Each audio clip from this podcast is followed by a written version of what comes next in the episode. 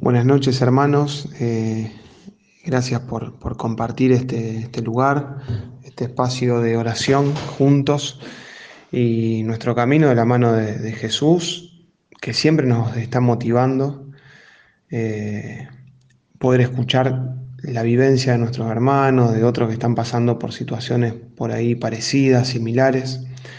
Entonces, bueno, es, importante poder tener estos momentos de oración y de, compartir sobre todo y no estar solos en este camino. Eh, en primer lugar, hablar sobre este tema de levantar la mirada, sabiendo que Dios tiene un plan superior al nuestro. Muchas veces nosotros tenemos planes eh, para nuestra vida o planificamos cosas o no los tenemos y nos quedamos enredados en situaciones eh, sin ir más allá y sobre todo pensando qué es lo que Dios tiene para nosotros, por falta de conocimiento, por falta de fe, por distintos motivos.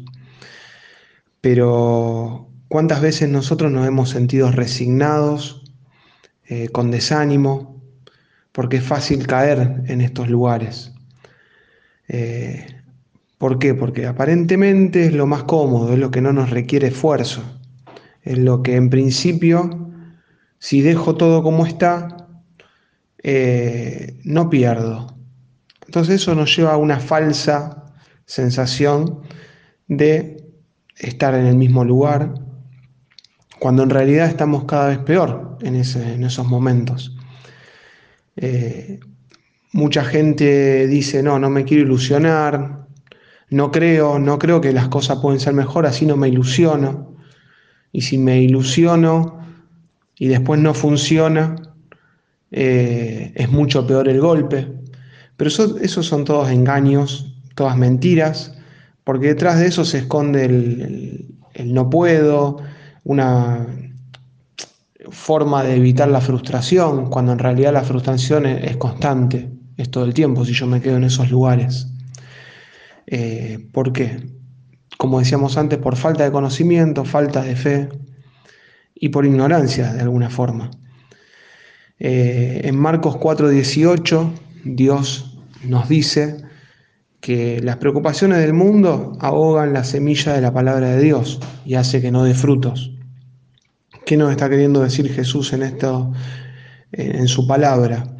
Es que si nosotros vemos más allá eh, de las situaciones que nos pasan, la palabra de Dios, ahí puede dar frutos y ahí podemos ser personas que den frutos.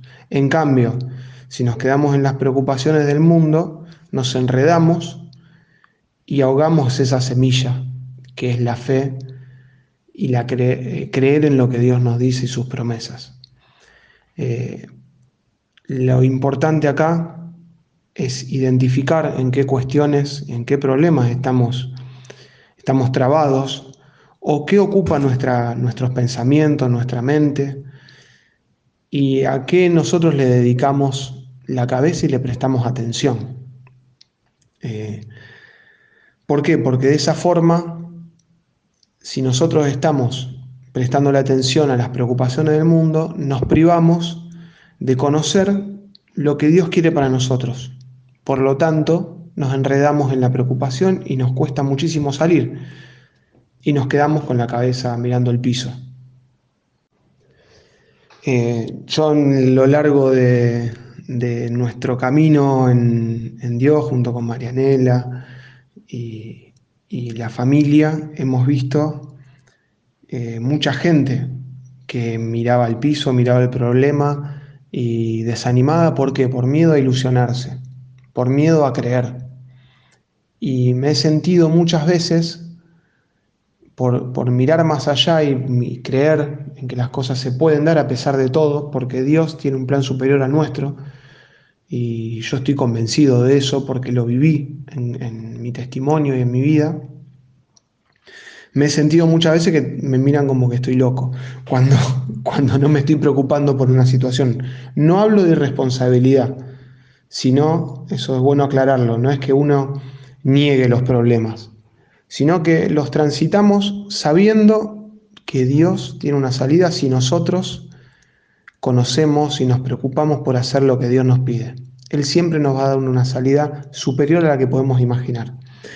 Entonces, volviendo al, tema de, testimonios y personas que, con las que nos hemos cruzado, yo he escuchado últimamente de dos personas muy queridas eh, esto de que no me quiero ilusionar, porque después si no me sale, me voy a sentir mal. Entonces, lo que uno ve es que, ¿cómo es ese transitar del problema cuando yo no me quiero ilusionar? ¿Qué me trae a mí de bueno esta sensación de resignación con la cual yo transito el problema? ¿No sería mejor escuchar lo que Dios quiere, hacer lo que Dios nos pide y transitarlo con ilusión? Si no tengo ilusión, ¿para qué estoy en este mundo? ¿Por qué Dios? ¿Con qué nos motiva Dios si no tengo la ilusión y la fe de creer que Dios tiene la solución? Entonces, yo los quiero invitar a levantar la cabeza, a mirar el cielo, a mirar a Dios sabiendo que Él tiene un plan superior. Eh, él nos promete. ¿Por qué? Porque cuando nosotros empezamos a leer la palabra de Dios, esta semilla que Dios dice en Marcos 4:18, eh, esas preocupaciones dejan de ahogar la palabra de Dios. Y la palabra de Dios va a empezar a dar frutos. ¿Por qué? Porque nosotros vamos a conocer qué es lo que Dios nos promete. Y eso nos va a llevar a estar convencidos y a creerle. Porque cuando empezamos a creer, cuando tenemos fe, cuando nos ilusionamos sabiendo porque no es una ilusión mágica, esto no, no es magia, es eh, algo concreto, algo real y algo que los que estamos en el camino de Dios tuvimos la posibilidad de vivirlo muchas veces. Yo estoy seguro que ustedes en algunos momentos lo han, han vivido como lo vivimos Marianela y yo en nuestro camino y vimos los resultados. No es algo que se da como uno frota una lámpara y sale, sale Dios, sino que esta promesa es real y eso nos va a llevar a tener fe, a ser personas de fe y dejar de ponerle trabas nosotros mismos con, el desánimo, la resignación, levantar la cabeza, dejar de mirar la tierra eh, y dejar de estar resignado, porque somos hijos de Dios. Él siempre va a tener un plan para nosotros. Lo único que tenemos que hacer son tres cosas. Mirarlo, conocerlo y creerle.